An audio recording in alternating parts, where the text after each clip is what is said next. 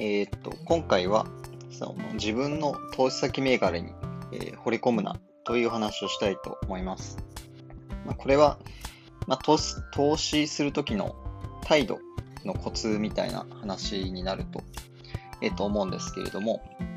えーと結構こうあの自分のその投資先の銘柄に対して、えー、とすごいこう好きで好きで、えー掘り込んじゃう。しかも足元の、えーパフォーマンスも良くて、ますます好きになっちゃうみたいな、なんかそういうことって結構投資家あるあるだと思うんですけれども、なんかこう、この会社はもしくはこの事業はうまくいくだろうという予想、予測って、あんまり、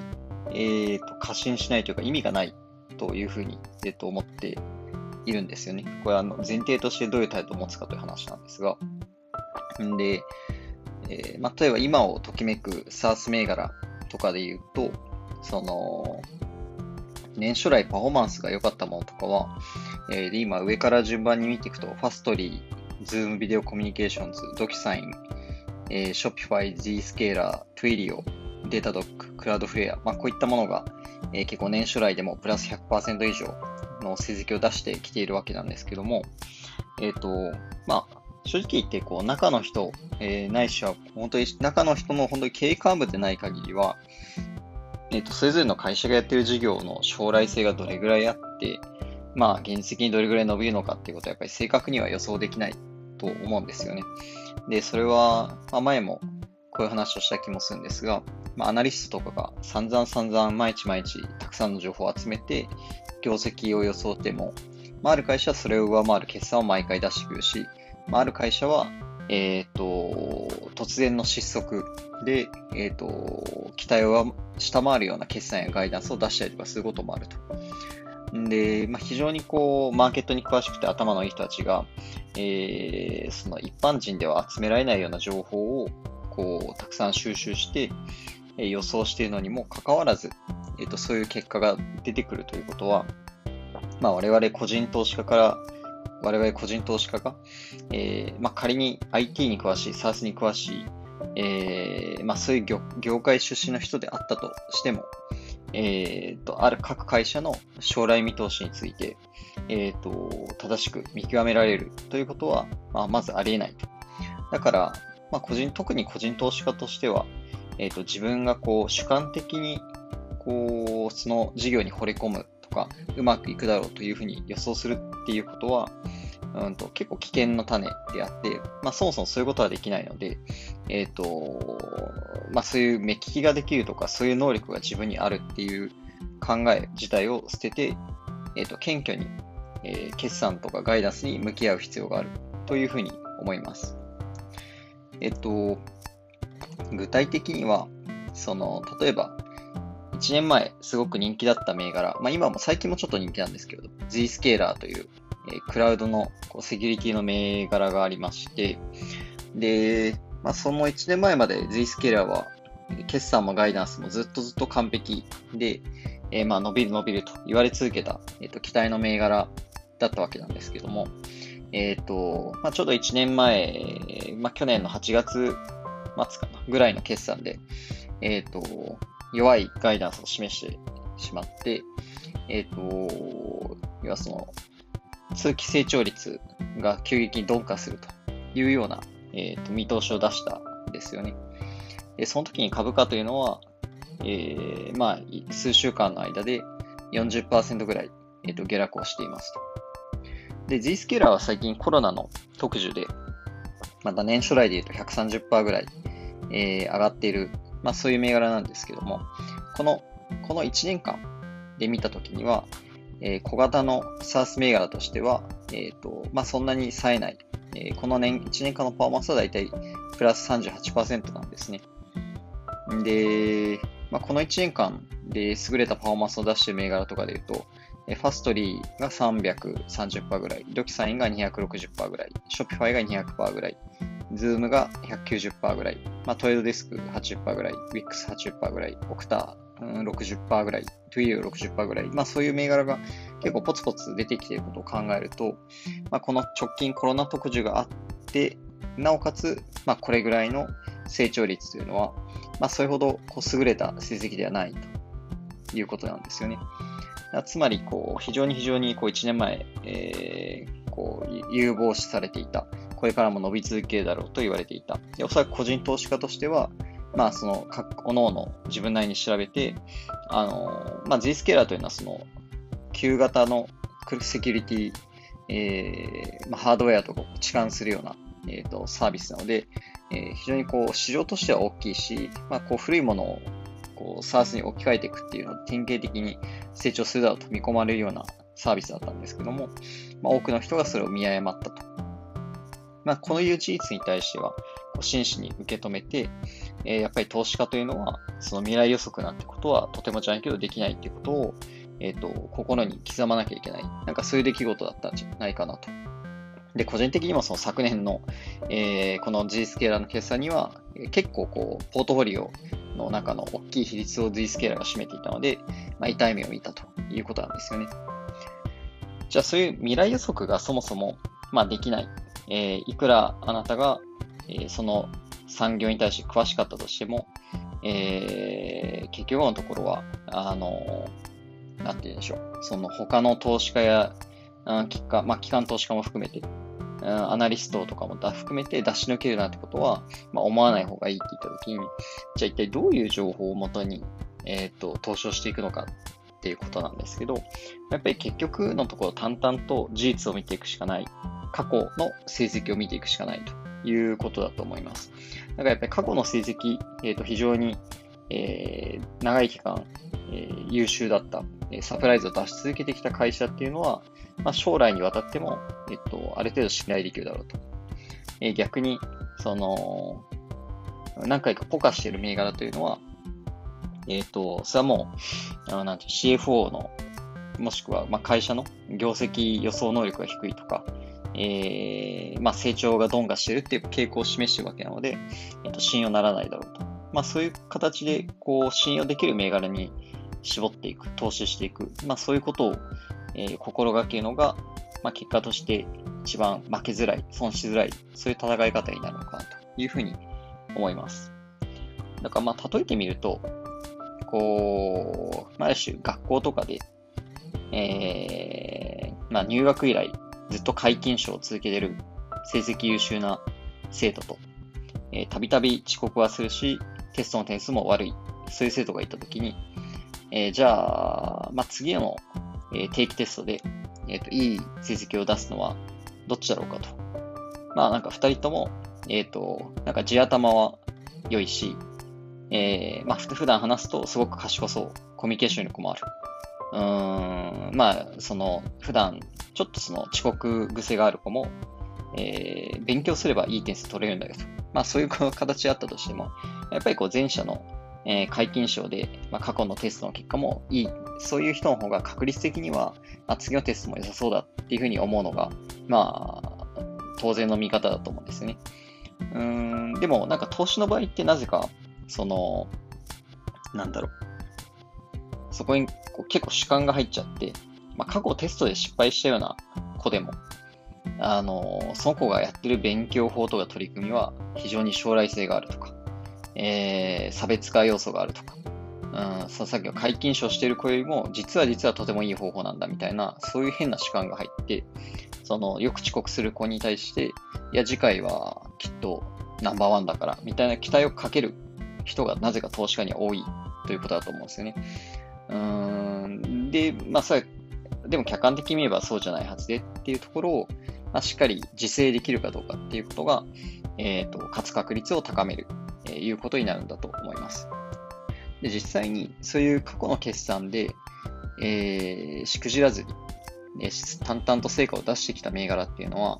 まあ、例えばどういうものかで言うと、えっ、ー、と、SARS の中でも割とこう上場してから、日が経ってる会社ですね。えー、Shopify、Okta。うーん、このあたりは、えっ、ー、と、一回もミスったことがないですと。Shopify については過去3年ですでにパフォーマンスはプラス950%、まあ、つまり、えー、ほぼ天馬川、3年で天馬川になっていると。で、まあ、上場来から見れば、まあ、天馬川は全然余裕で達成していると。で、オクタについても、えー、770%、えー、増加していると。オクタも過去の決算ではミスったことがないということですね。あとは、まあ、あの、アルタリックスとかも、えー、データ分析のソフトウェアですね、730%ぐらい、えー、と3年で上げていますで。ただ、アルタリックスに関しては、ちょっと残念ながら、えー、直近の、えー、決算で初めて、えーまあ、コロナの影響もあって、あの、お手つきをした。まあ、具体、正確には、えっと、ガイダンスが悪かったですね。で、えっと、トレードデスクは、えー、まあ、プラス700%。で、 Trade Desk も、あの、過去の決算もずっとずっとしっかり、え、ー、と、上回ってきた会社で、まあ、ちょっと広告関係のソフトウェアなので、え、ー、と、コロナの悪影響を、まあ、受けて、最近は、えっ、と、ちょっと軟調になってきてるかなとは思うんですけども、まあ、非常に優秀だと。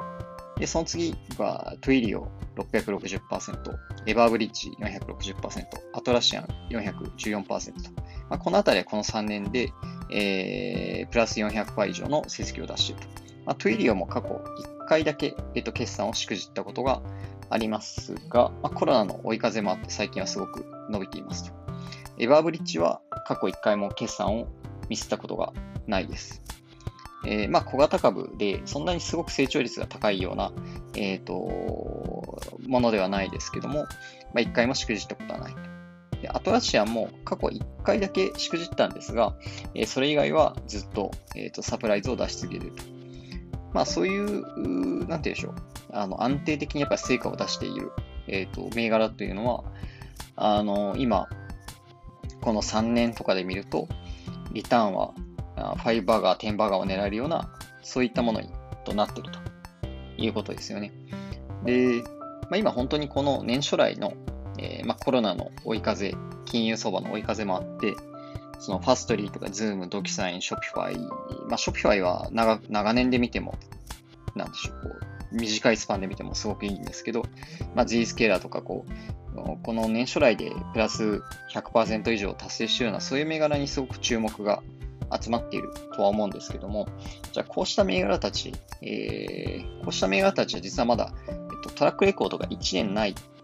そういう銘柄も結構ある。要は若い会社が、まあ、多いですよね。IP をして歴がない若い会社が多いと。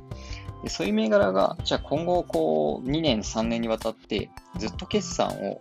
えー、サプライズを生み出し続けられるかとかっていうのは、まあ、これは正直、うーん、まあ、確率としてはですね、結構低いはずだと思うんですね。まあ、さっき見た通り、えっ、ー、と、すごく、この3年間ですごく成果が良かった銘柄ですらも、どっか1回ミスってるっていう会社結構あって、本当に本当に毎回ずっとこうサプライズ出してるショピファイとかオクタぐらいしか残ってないということなんですよ。なので、あの、この短期間ですごくすごく伸びた銘柄を見て、えー、まあ、この会社はまあ、本当にもう今後もずっとずっと伸び続ける。まあ、そういうふうに思いながら、えっ、ー、と、がっつりホールドしてるっていうケースも、まあ、当然あると思うし、まあ、それは、あの、今の伸び率が良くって、サプライズを出し続けてるってことは、あの、もちろん将来にわたってもその可能性はあるということなんですが、まあ、上場して1年とか1年経ってないぐらいの会社で、あの、4、5回ぐらいの決算で、えー、成績を出しているというところに対しての信用度と3年間ほとんどミスらずに出し続けてるという会社の信用度ってやっぱ違うので、そういう若い銘柄に対しては当然リスクが伴うっていうことをこう客観的には認識しなきゃいけない。だからこう直近の伸びがものすごいから、えー、この会社の事業はとても有望。まあいろいろ調べたけども、個人的にも主観的にもそう思うって、そういう態度は結構危ないというふうに思います。なんかもう、まあ別にただハイリスクハイリターンの方が好きなので、えそういう若い会社を持っておくっていう、そういうことは全然いいと思うんですけども、えっ、ー、と、少しでも決算悪かったら、えー、売上 EPS ガイダンス、それがコンセンサスに一つでも満たないものがあったら、もう速攻で全て売るっていうことを、えっ、ー、と、強く強く心がけないと、まあ、最悪のケースは、その会社に惚れ込みすぎて、まあ、ちょっとなんか調子悪かったけど、次回の決算は、え盛り返すだろうと。なんかそういう考えを持つと、えっ、と、もう危ない、泥沼えっ、と、具体的には、まあ、Z スケーラーも最近戻りましたけど、えっ、と、ずっとグダグダと株価は悪かった。さっきもした、あの、伸びたように、直近1年のパフォーマンスで見れば、えっ、と、良くないわけですよね。で、まあ、なのでそこをすごく注意しなきゃいけないと。で、その若い銘柄というのは具体的に、えっ、と、どの辺かで言うと、例えば、 Cloudflare、Datadog、あそういったものはまだこう1年間のトラックレコードはないということですよね。で、まあ、ギリギリ1年はあるけどねっていう銘柄で言うと、えー、 Fastly、えー、あとは Zoom、えー、 CrowdStrike、うんこのあたりはまだ若い銘柄だと思います。あと Roku とかもですかね。まだ若い銘柄で、えー、特に Fastly、ドえー、 Zoom、CrowdStrike、まあ、あと Datadog あたりは、あ、 Datadog は1年もないのか。えっ、ー、と、まあ、すごくすごく伸びていて、えっ、ー、と、期待されている銘柄だとは思うんですけども、あの、どこでその急に決算、悪い決算を出すかっていうのは本当にわかんない。なんかそういうことをちょっと心に留めておく必要が、えっ、ー、と、あるんじゃないかなというふうに思います。なので、あの、まとめると、えっ、と、まず、その個別の会社事業に対して惚れ込んでしまうっていうのは、えっ、と、危険ですと。で、惚れ込んでしまうとは具体的に何かで言うと、なんかこう、まあ、あの、いい会社だなとか、事業が好きとか、なんか興味を持てるとか、まあまあ、それはある程度そういう気持ちはあった方がいいと思うんですけど、うんと、例えば、まあ、その会社の将来性とか、こう事業が、あの、すごく伸びるであろうみたいなことを、個人的に、なんだろう、まあ予測して、えっ、と、で、それをこう確信かのように持つっていうことってすごく危ないと思うんですよね。あの、なんかそういうのって大体、あの、本当は当たんないと思うんですよ。例えばまあ、日本株の決算仕様とかを見て、えっ、ー、と、公開書伸びる伸びないとかって、えっ、ー、と、判断するとかもあると思うんですけど、まあそういうのって後々振り返ると全然当たってないと思うんですよね。でさ、その業界の人ですらも、そういう読みを外すし、その会社の中の人ですらも外す、アナリストですら外すってことを考えると、えー、僕らみたいな個人投資家が、まあ、ちょっと詳しいぐらいで、えっ、ー、と、なんかこう、未来予想できるっていう気になるのは、あすごく危ないですと。なので、こう、そういう意味で惚れ込む、主観的にうまくいくと思うってことは危険だということですよね。でそれを避けるためには、客観的な事実、過去のトラックレコードとして、えっと、決算、ガイダンスを、えー、常にサプライズを生み出し続けているか、それによって信用が蓄積をしているか、まあ、それは、つまり、えっと、手堅く成長できている会社なのかどうかということを、えっと、しっかり評価していく必要が、えっと、あると思います。で過去、トラックレコードでいい決算を出し続けている会社は、えっ、と、もちろんそれは会社として力がある、え、将来見通しの能力が高いということなので、えっ、と、ガイダンス、あ今後の決算においても、えっ、と、良い数字を出す可能性が高いと。で、それはある程度こう上場して年数が経ってる会社ほど、えー、そういう信用残高が溜まっているわけなんですけど、えっ、と、まあ、一方で短期的なあの値上がりを期待してリスクを取って若い銘柄に投資するっていうことも、えっ、と、当然選択肢としてあると思います。それはまあ私自身もやっています。ただそれはあの逆に言えば、えっ、と、まだあのトラックレコードが少ないっていうことなので、えっと、突然悪い決算をバッと出すっていうこともあると。で、その時には20%とか30%の下落は全然覚悟しなきゃいけない。まあそういうリスクを結局、ハイリスク、ハイターンでやってるんだよっていうことで、まあもしそういう若い銘柄が悪い決算を出したら、えー、問答無用で全部売る、えー、損失を受け入れるっていうことをしなきゃいけない。まあそういうことをこう、えっ、ー、と、心に、え留めておく必要があるかなと。まあそういう話です。え今回は以上になります。